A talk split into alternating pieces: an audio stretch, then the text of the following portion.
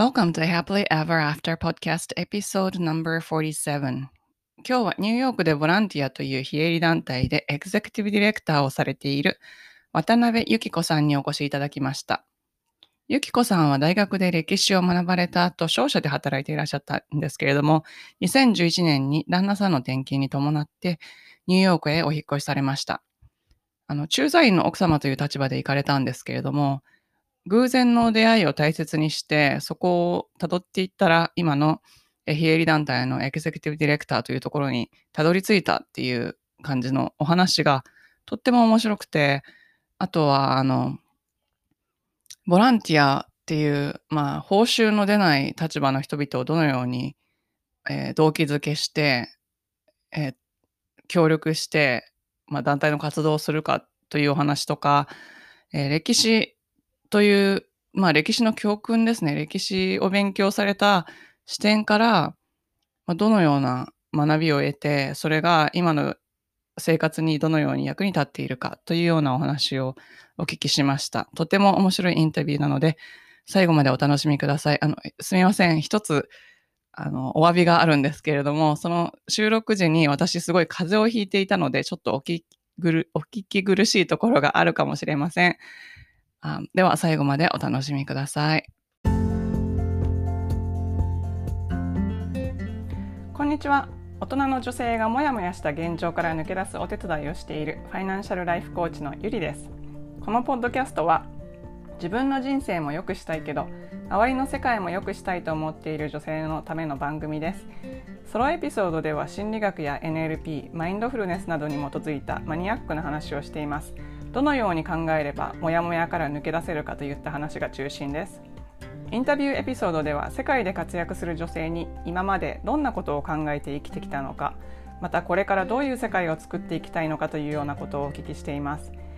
リスナーの皆さんのためになってしかもやる気が出てくる明日から一つでも新しいことができるような番組を目指しています。質問リクエストなど受け付けていますのでぜひインスタの DM かメールまでご連絡ください。詳しくはショーノートのリンクをご覧ください。本編に行く前にお知らせがあります。12月12日土曜日8時から9時半までの間。無料で2021年に向けたアクションプランニングをするワークショップを開催します。えー、行動しやすくなるゴール設定の仕方、計測しやすいゴール設定の仕方、どうやって最初の一歩を踏み出せばいいのか、未来にゴールを置きに行く方法など盛りだくさんな内容をお伝えしながら一緒に90日間アクションプランを作っていくワークショップです。ご興味のある方は、ショーノートのリンクからぜひ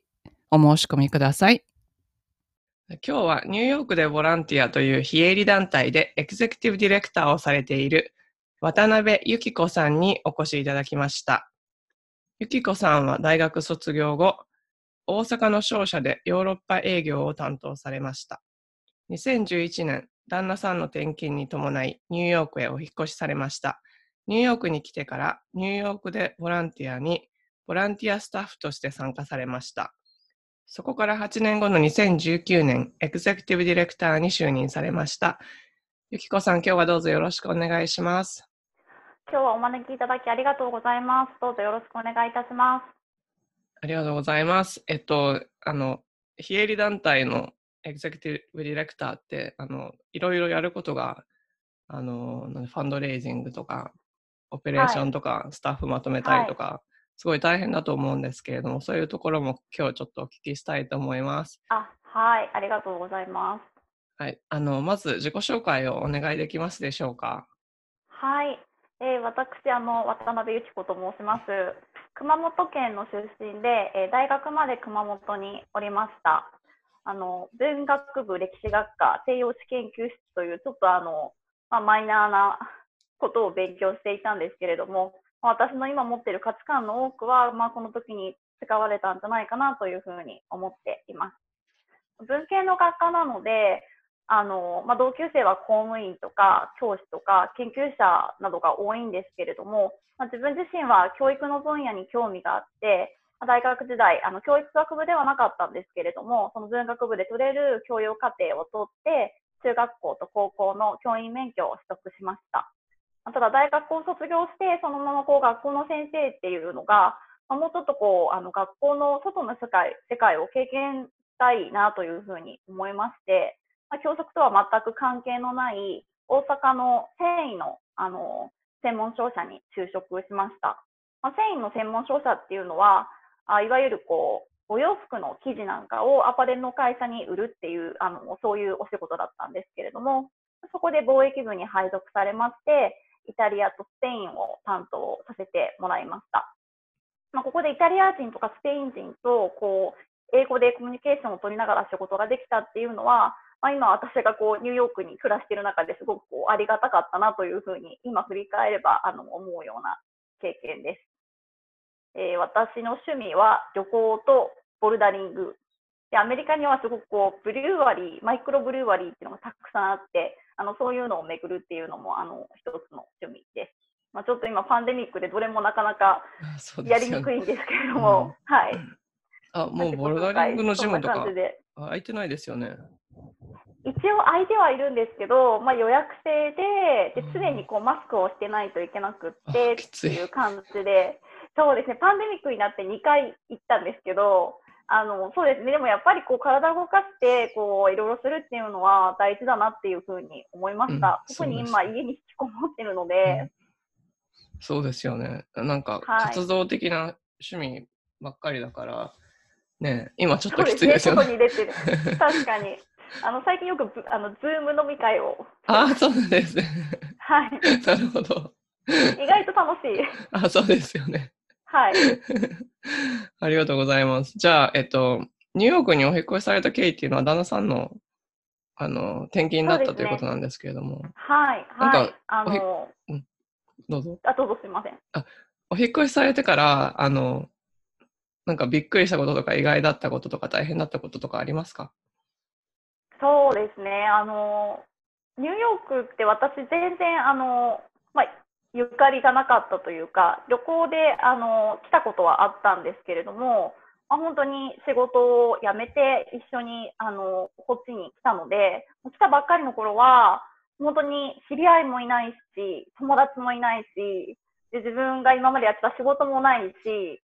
っていうことで、も本当にあの、どうしようと思って、で、英語も、まあ、少しは、こう、大学でもやっぱりこう、文献読んだりっていうことはあったし、仕事でもちょっと使ってたので、大丈夫だろうって、ちょっと甘く見てたら、ニューヨーカーの英語すっごく早くって、もうなんて言ってるか全然わからないんですよ。で、なんか結構こっちの人喋りかけてくるから、エレベーターの中とかのこう、会話がちょっとこう、恐怖になってしまって、あ、もうなんか話しかけられたらどうしよう、話しかけられたらどうしよう、みたいな。まあ、それで結構あの、来たばっかりの頃は、あの、ちょっとこう、大変だった時期もありましたね。もう家に引きこもってテレビばっかり見てる時がああそうですたり、はいはいあでもあの、こっちのドラマとかすごい見て、あのそれが英語の勉強になったかなと今では思ってます。なるほど。そうですよね。なんかすっごい早い英語ですっごい喋りかけてきますよね。そうなんですよ。なんか私ね、全然英語喋れないっていうのをこう全く鑑みてくれないというか、お構いなしに喋ってくるので、まあまあ、でも、あの、はい、そういう洗礼を受けました。面白い。それで、その状態からど、どういう経緯で、あの、今のニューヨークでボランティアっていう団体でボランティアをすることになったんですか？そうですね、あの、もともと、あの、この団体には一ボランティアとして参加したんですけれども、そのきっかけっていうのが、あの、まあ、大学時代、さっき私、あの、文学部歴史学科っていうふうに言ったんですけれども、まあ、あの日本の大学ってあの単位ごとにお金払うんじゃなくてこう学期ごとにお金を払ったらこうどれだけでも授業を取っていいじゃないですか。だから結構こう自分の興味のある分野はいろいろこう授業を取ってたんですね。でその時にあの外からあのうちの大学の外からあの特別講師で来てくださっていたメディア論の先生がいらっしゃってまあ、東京の大学から来られてたんですけれども、まあ、その人の授業をあの取らせてもらって、すごくこうあの面白かったので、あのその先生とこうその工事が終わってからもずっとあのお手紙を書いたりとか、メールをしたりとかっていうことで交流があったんですけれども、で私がそのニューヨークに行くことになりましたっていうことをその方にあのお伝えしたら、自分のその東京の大学のあの教え子だった子がちょうど同じタイミングでニューヨークに行くっていうふうに言ってるから、もしよかったら紹介するよっていうふうに言ってくださって、で、あの、私はそのことは一回も会ったことがなかったんですけれども、あの、ニューヨークでじゃあ、初めましてっていうことで、あの、ランチでもしませんかっていうことでお話をさせてもらったら、その方がニューヨークでボランティアで3ヶ月インターンをするためにニューヨークに来たんですというふうに、あの、お話をしてくれて、で、それで私もその時こう、こっちに来たばっかりで友達もらず何もやることがなくてくさくさしてたので、あの、そういう話をしたら、ゃあそのニューヨークでボランティアで、あの、ちょっとボランティアしてみませんかっていうふうに声をかけてくれたのが、あの、始まりでした。そうなんですね。すごい出会いですね。そうですね。なんかこう、縁ってどういうふうにどこでつながるか、あの、わからないなっていうふうに思いましたね、その時は。まあ、あの、最初はね、2、3年で日本に帰ることになると思ってたんですけど、思いのほか夫の仲裁が伸びて、まあ、あの、来年帰るかも、来年帰るかもって言ってる間にもういつの間にか今年で10年目に突入してしまって、では、ここまで来ると本当に団体の中でも一番の古株になってしまって、で、間にそう、いろんな人が入っては出ていってっていうことを繰り返してたんですけれども、まあ、あの、2019年、昨年から、あの、エグゼクティブディレクターとして私が、あの、務めさせて、あの、もらっています。そうなんですね。なんか、あ、じゃあ、はい、そちらで、えっと、ボランティアされてる方っていうのは、駐在の方とか、そういう方が多いんですか？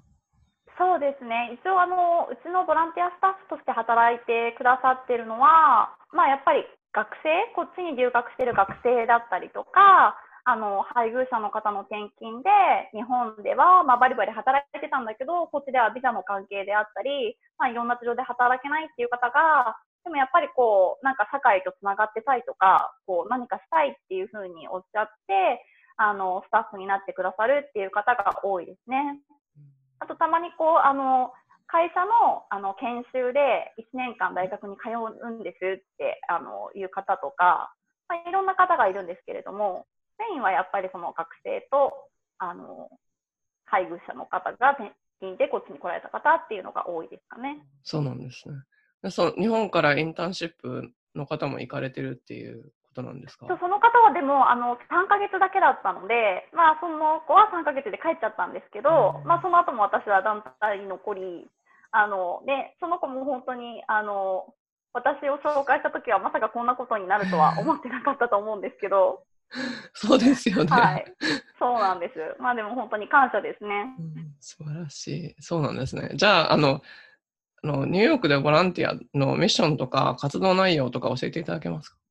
はい、はい。えっと、ニューヨークでボランティアのミッション、英語なんですけれども、えー、Empowering the Japanese and American communities to become positive change makers through civic engagement and global leadership development ということで、あの、これ、日本語にしても全部こう、カタカナ英語みたいになってしまって、ちょっと分かりにくいかもしれないんですけど、一応こう、あの、簡単に日本語にすると、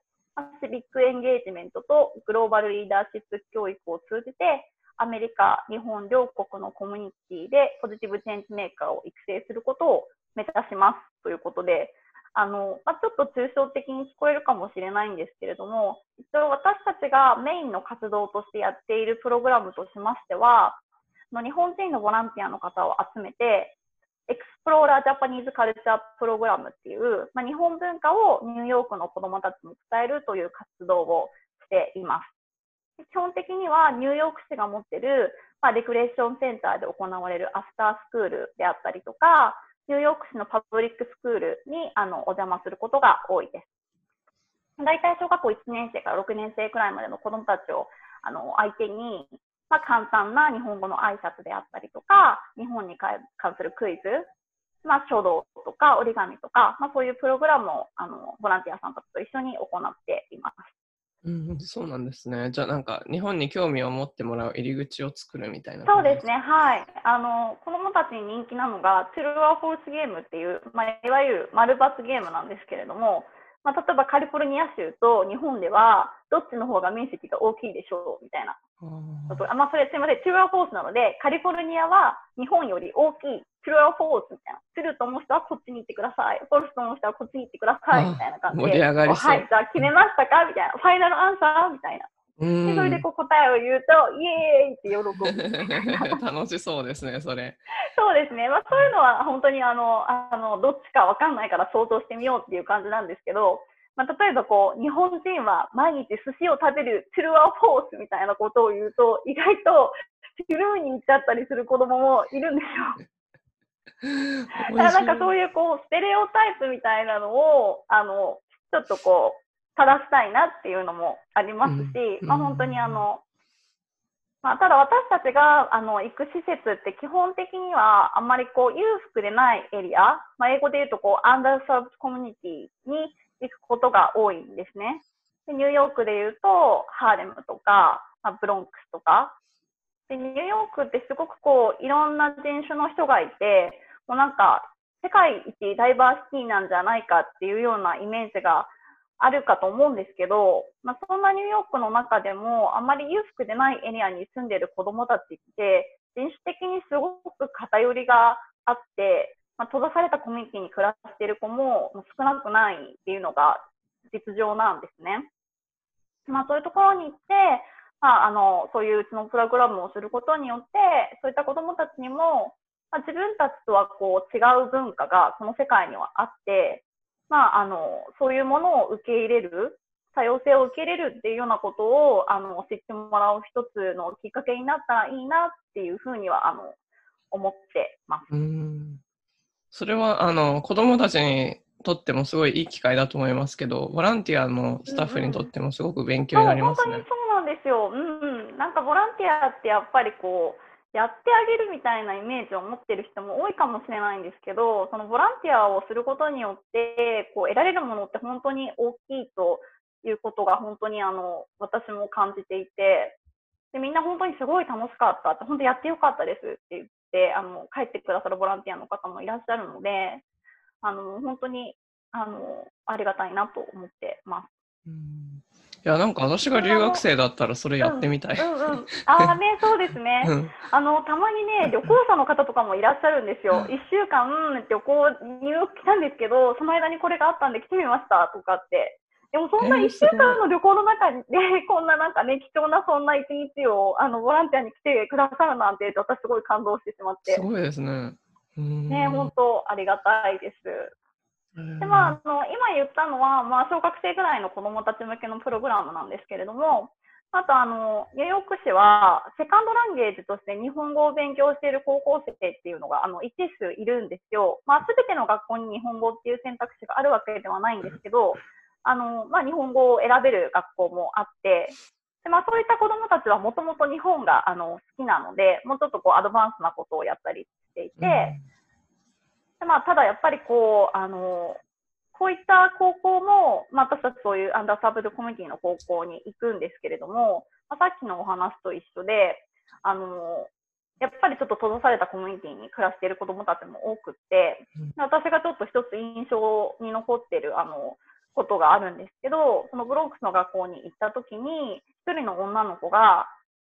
喋ってる時に、私は自分に日本語を教えてくれてるその日本人の先生以外で、初めて喋った日本人よって言われたんですよ。自分は日本語を勉強してるのに、日本人と会って喋ったことがないって言うんですね。でもあの、ニューヨークってすっごく日本人の方たくさんいらっしゃるんですよ。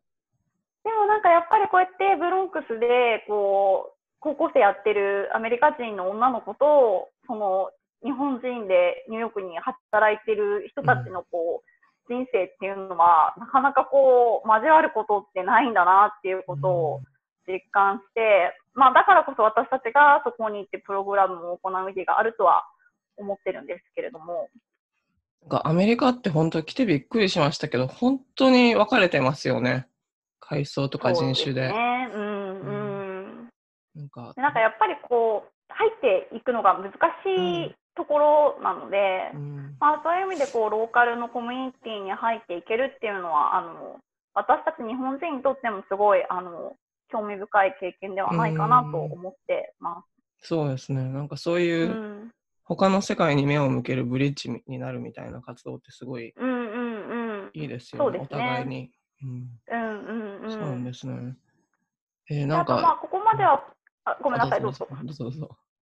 はい、あのプログラムのお話あのさせてもらったんですけど、じゃあのこれとは別に並行して日本からのスタディツアーの受け入れっていうのをやっているんですね。ま、これはあのビジネスとして行っている事業なので、まあ、あのお金をいただいてやってるんですけれども、ま例えば高校の修学旅行だったり、あの社会人の方の研究研修旅行なので、ニューヨークに来られる方たち向けに、まあ、観光だけではなくって、英語だけではない、こう、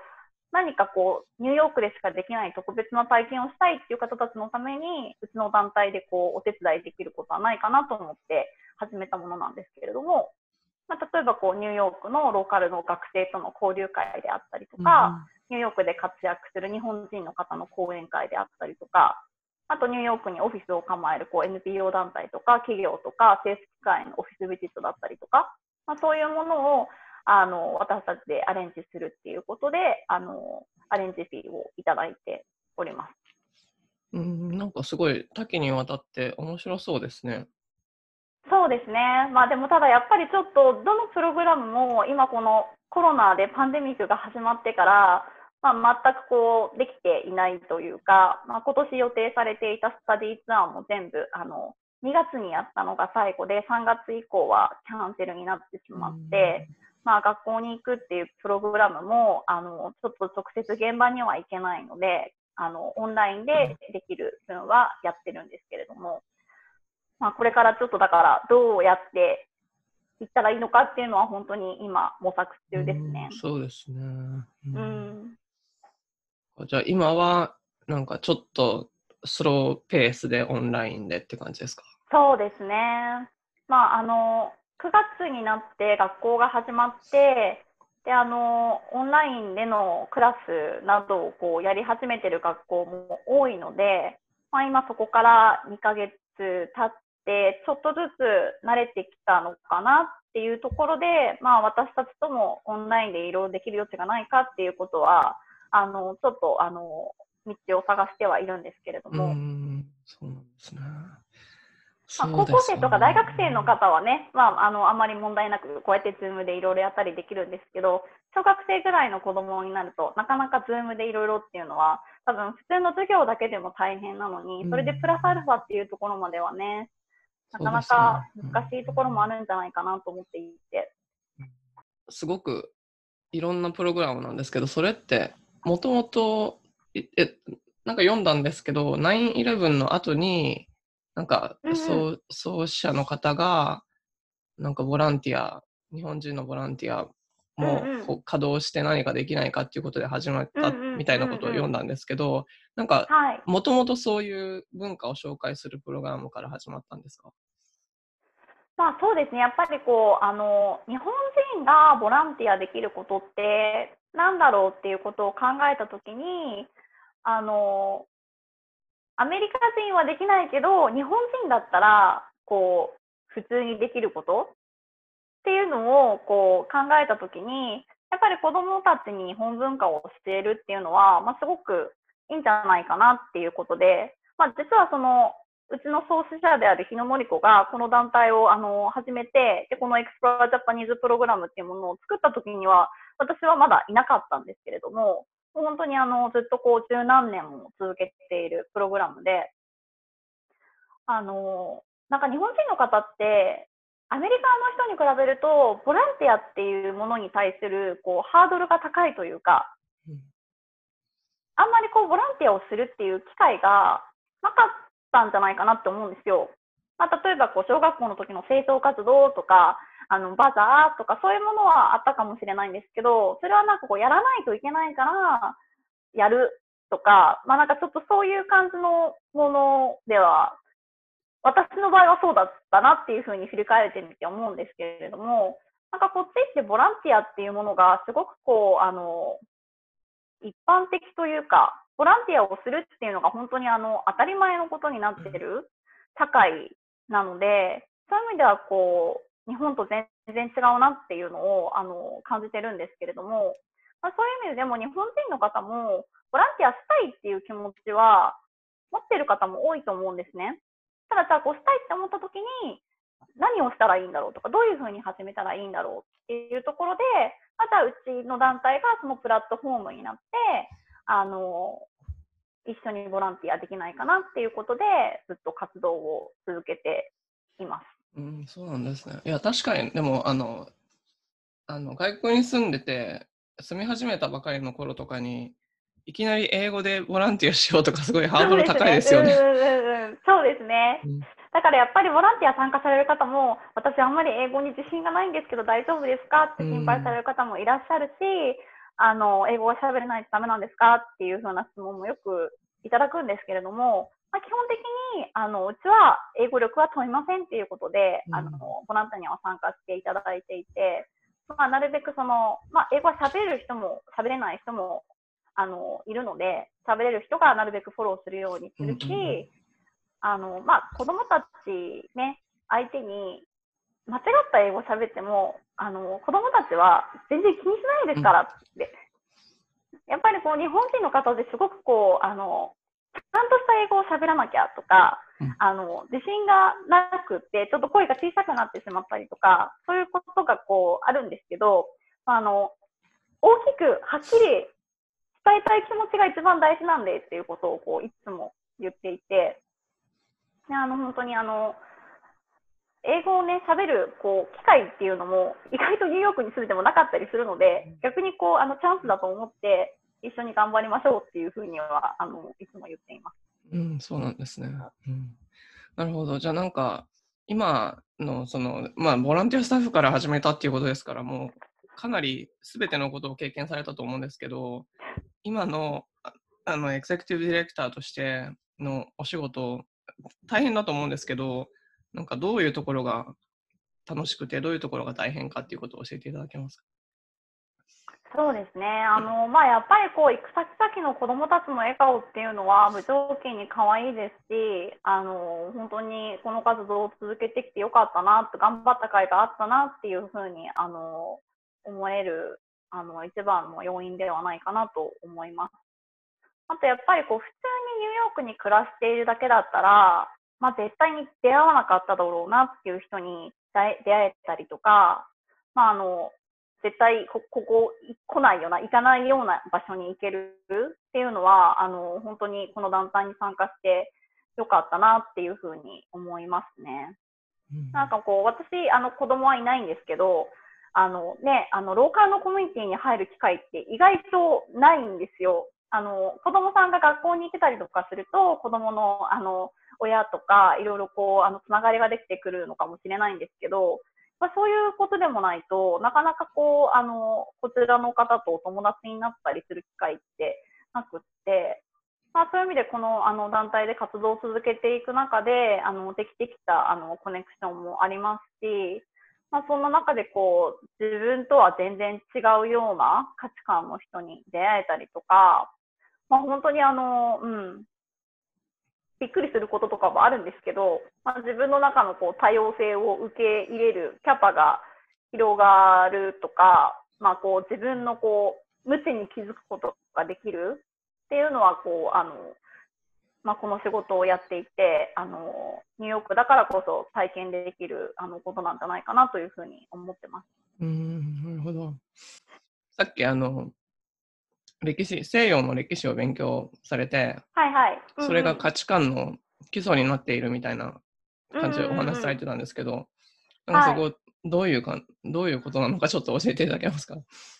あのですね、ちょっとすごいマニアックな話になってしまうんですけど、あの、高校までの歴史って、こう、何年にこういうことがあってっていうのをこう、暗記したりとか、あの、そういうことがメインだったと思うんですけど、大学で歴史を勉強するって、ちょっと全然違っていて、一番初めに歴史とは何かっていう本を読んで、それについての講義があるんですね。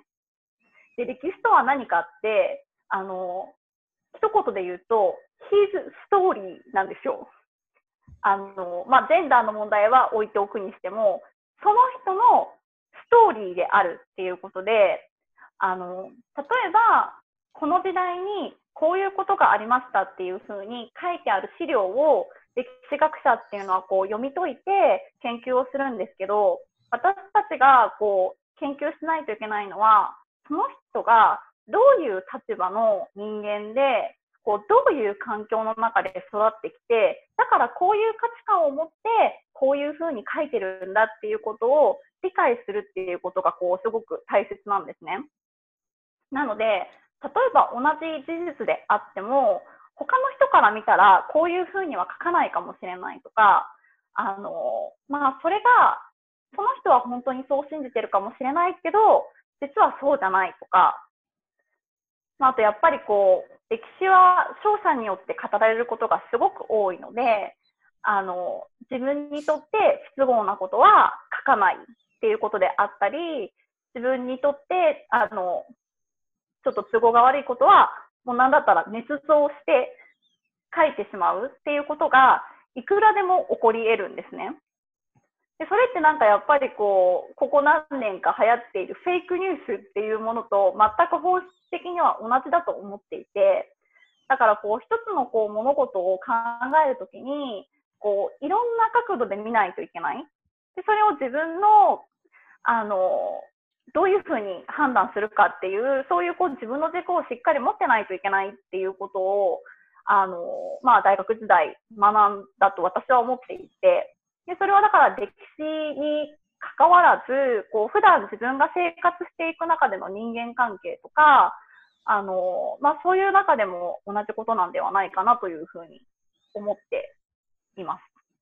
ちょっとそれであのお答えになったかどうか わからないんですけど。あえー、なんか多分今のお仕事にすごいその考え方が生かされてるってことですよね。そうですね、そうですね。なんか多様性っていう意味でもそうだし、なんかこう、自分で決めつけるのはいけないなっていうふうに、あの、常に。でもやっぱり自分がこう、生まれた時からずっとこう備わってきてる価値観とかってやっぱりあって、自分はこういうふうに思うべきなのに、そういうふうに思えないっていうような葛藤とか、そういうのって本当にありますね。だから自分が子供に接する上でも、どういうふうにするのが一番正解なんだろうっていうのは、あの、常にこう、思いますし、やっぱりその子供たちを見ていく中で、もちろんその子たちが、こう、生まれながらに持つ性質みたいなやつは絶対あるんですけど、こう肯定的に、こう、周りの大人たちから受けている、あの、影響とか、ですごく大きいなって感じるんですね。うん、私なんか一つ面白いなって思ったのが、チャイナタウンのそういう施設に行った時に、アジア系の子たちと、あのヒスパニックとか黒人の子たちとあの一緒に同じクラスでやってたんですけど、折り紙の色を配るときに、その中国系の子たちは、僕は男の子だから青、私は女の子だから赤みたいなことを言うんですよ。でも、あの、ヒスパニック系とかその黒人の子たちは、私はこの色が好きだからこれにするっていうふうに言って、女の子だからとか、男の子だからとかっていう、そういうあの価値観は全然ないんですね。やっぱりこう、アジアの文化って、そういうふうにこう、男の子だからとか、女の子だからとかっていうことを、あの、すごくこう、日本も同じだと思うんですけど、言うんだろうなっていうふうに、周りが。うん、それがそのまま子供に、あの、伝わっていくんだなっていうふうに思って、まあ、それはこう、いいとか悪いとかっていうものではないんですけれども、やっぱりその文化が持ってる、こう、いろんな価値観っていうのは、自然と次の世代にこう、継承されていくものなんだなっていうふうに思って、で、それをやっぱりこう、自分の中で継承していきたいかどうかっていうことを考える。まあ、一回こう、立ち止まって考えるっていうのは、あの、しないといけないことなのかなというふうに思います。うん、なるほど。なんかそれを目の前でこう、そういう具体的にな形として明らかに目撃するのってすごい面白い経験ですね。そうですね。なんかやっぱね、あの、座るときとかも、中国系の子は女の子同士で座って、男の子同士で座ってとかってあるんですけど、それ以外の子たちはみんなバラバラに座るんですね。まあ、もちろんちっちゃい子供たちなので、ね、大きくなってきたらまた変わっていくのかもしれないんですけど。なんか、でもその、わかります、すごい。あの、自分が何をこう後世に伝えていきたくて、うんです。何を伝えていきたくもう自分の世代で断ち切りたいっていうのは、んなうん。なんか普段はみんな無意識っていうか何も考えずにやってるんですけど、うんうんうんうんなんかそれをこう自分で取捨選択することによって自分の代から良くしていきたいっていうのはありますよね。うんうんうんうんそうですね。面あー白いですね。でもそれもやっぱり本人本人の価値観なので自分がいいと信じることをするしかないなっていうふうに思うんですけどうん、そうです、ね。それが誰かにとってはいいことでないと判断されるかもしれないし、うん。そうですね。まあでもそれはそれとして尊重するっていうことをこうやっていきたいなって思いますね。うん、なるほど。コロナ変わったこととかも聞いても大丈夫ですあかそうですね、はい。まあでも本当にあのさっき言ったことがすべてで、あの本当にすべてミーティングもオンライン、うんオフィスにも全然まだ行ってないですし、あのまあだから、ズームであのいろんなことやってるんですけど、まあ、例えばあの私たちニューヨークで活動してますけど、こうオンラインになったことによって、あのニューヨーク以外の例えばボストンだったりフロリダだったりなんだったらまあ日本からだったりあのそういうこう物理的な距離を無視して活動に参加してくださる方が出てきたっていうのはあの一つプラスの面としてあのあったなというふうには思います。うんやろうと思えば多分これまでだってできてたと思うんですけどでもあえてそれをやろうというふうには思わなかったので、まあ、こういうふうに追い込まれたからこそ、まあ、あのそういう選択肢が出てきたんじゃないかなっていうのはあのありますね。うん、なんかそこから、まあ、できないこともあるけど、新しい可能性も探せるってことですか？うん、そうですね。まあ、っていうふうにやっぱりちょっとこう明るい面にも目を向けていきたいんですけど、うんはいそうですね。じゃあ、あの、今までで、なんか、心的にブレイクスルーがあったなと思うような経験とか、あったら、うん、そはいの前どんな感じで、その後どんな感じで、うんうんな何があって変わったのかとか教えていただけるとありがたいんですけど。そうですね。あの、まあ、これは一つだけの経験っていうわけではないんですけれども、私も一ボランティアとして活動を始めて、まあ、他のボランティアスタッフと一緒にずっとやってきた中で、このボランティア、ボランティアマネジメントの難しさっていうのは、もうずっと感じながらやってきたんですね。まあ、例えばこう普通の、まあ、お仕事だったらお金をもらってやっているわけなので、まあ自分がやりたくないタスクもやらないといけない。まあ、でもお金をもらってやってる仕事だからしょうがないっていうふうに自分を納得させることもできると思うんですけど、あの、まあ、ボランティアって、まあ、無償なわけじゃないですか。でもボランティアだからといって、こう団体を運営していく上で自分のやりたいことだけしかやらなくていいっていうふうには、やっぱりいかないんですね。で、まあ、その中でどうやってボランティアスタッフのモチベーションを上げていくのかっていうのは常に気を配っていないといけないし、逆にこう、そのボランティアスタッフの中でも逆に頑張りすぎてしまって、燃え尽き症候群みたいになってしまったスタッフも過去にはいて、まあそういう風になった時に、まあ、最初は自分がやりたくて始めたボランティアだったのに、まあね、どこかの時点でこうしんどくなってしまってでギリギリまで我慢してで突然もう無理ですやめますみたいな。がこうそういう時にもっとどうして早く気づいてあげられなかったんだろうなとかもっとこうフォローできることがあったんじゃないかとか、まあ、そういう後悔とか反省っていうのはこれまで何度もあって、まあ、自分自身が辛かった時期もやっぱりありますし。でまあ、だからこうどの時点っていうわけじゃないんですけど、まあ、そんな中でやっぱりこうコミュニケーションをオープンに取ることっていうのは必要不可欠だなっていうふうにあの思ってしんどい時には、まあ、しんどいって言える環境を作っていかなきゃなっていうことをあの心がけるようにしていて。でまああの自分もね私自身はあのもともとはこう助けてほしいとか、ちょっとこういうことに悩んでてとかっていうことを人に相談するの前は苦手だったんですね。でもやっぱりこう自分自身も助けてほしい時には助けてほしいっていう助けてほしいっていうふうに言える人間にならないと周りも多分そういうふうに言えないんだろうなっていうふうに思ったのでまあ、そういう意味で言うとこうあの自分が心を開いていくっていうことをあの心がけるようになりました。まあ、いきなりはね、人間変われないんですけど、本当にあの、ちょっとずつ、うん、なるほど。なんかこう、うん、そういうのこう、弱音吐くのとかかっこ悪いなって前は思ってたんですけど、まあ、あの、それは違うんじゃないかなって、誰かがこう弱音吐いててもかっこ悪いって思ったりはやっぱりしないので、まあ、それはちゃんと自分にも当てはめて考えないといけないなっていうふうに、こう考え方をちょっとずつ変えていったというか、まあ、それでもやっぱりトライアンドエラーで、ちょっとずつちょっとずつなんですけれども、まあ、でも本当にあの今は団体の中でもいい人間関係を築けているんじゃないかなとは思います。みんな本当にあのいい人たちばっかりで、本当にあのありがたいなと思ってます。うん、そうですね。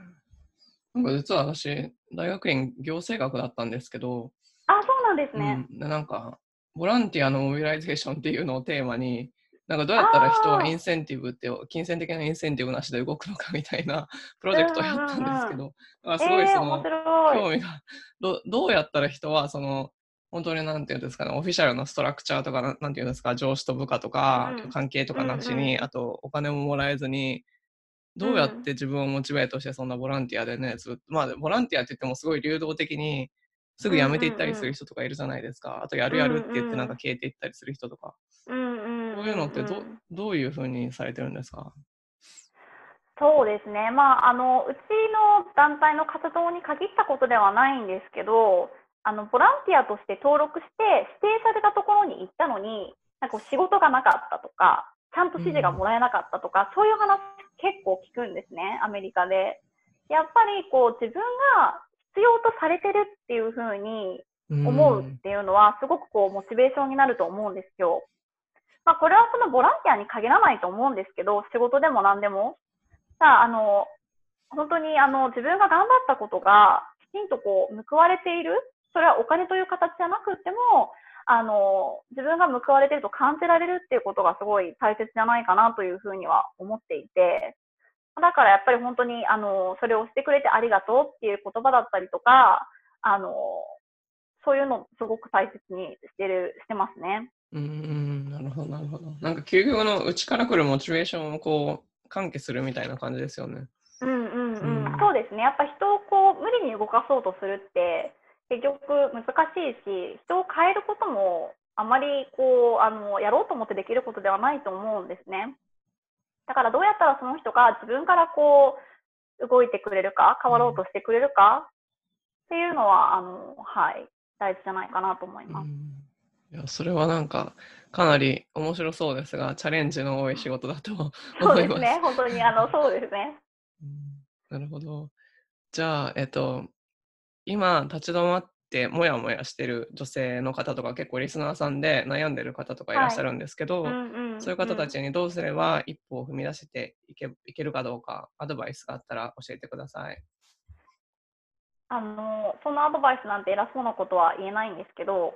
あのアメリカに暮らして今10年目になるんですけどその中でこうアメリカ人はもっと日本人のこんなところを見習うべきだって思うこともすごいたくさんあるし、逆に日本人はアメリカ人のこんなところを見習えばいいのにって思うことも、まあ、どっちもすごくたくさんあるんですけど、まあ、一つだけ日本人の方にご紹介したいのが、こうアメリカの褒める文化あの日本人の方って褒めたり褒められたりすることにあんまり慣れてないと思うんですね。で先ほどあの紹介したあの、こちらの子供たちに、あの、日本文化を教える Explore Japanese Culture っていうプログラムをするときに、あの、日本人ボランティアさんにオリエンテーションをするんですけど、その中で褒め方講座っていうのをするんです。あの、子供たちが、こう、何かできたときに、日本人の方のすごいねっていうのは、こう、褒められてるようにこちらの子供たちが感じられないんですよ。こう、すごいねっていう気持ちが全然伝わらないんですっていうことを説明して、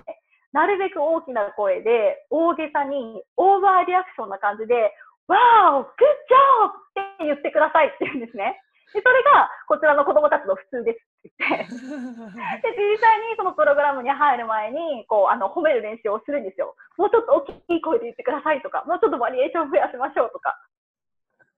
で、それであの、うん、アメリカってそういう褒める行為が、すごくこう、頻繁に行われるなっていうふうに、あの、普段生活していても、あの、感じることが多くって、まあ、例えばこう、エレベーターの中で、こう、近所の人に出会ったら、まあ、その新しい髪型いいねって言われたりとか、なんだったらこう全然知らない、ただの道ですれ違った人が、すれ違いざまにこう、そのバッグ素敵ねとかって言ってくれたり、アメリカに来てね、初めの頃は、なんか全然親しくもない人から話しかけられて、褒められるっていう体験、ちょっとびっくりしてしまってたんですけど、やっぱり褒められるとちょっとこう、嬉しくなるじゃないですか。でも、その日一日こう、ハッピーな気持ちで過ごせるなっていうふうに思って、まあ、最初はこう、褒められた時は、サンキューってこう、返すだけで精一杯だったんですけど、まあそのうちこう、あ、私もあの褒め返したいなと、私も褒めたいなっていうふうにあの思うようになって、その、その人の褒めポイントをこう常に探すようになったんですね。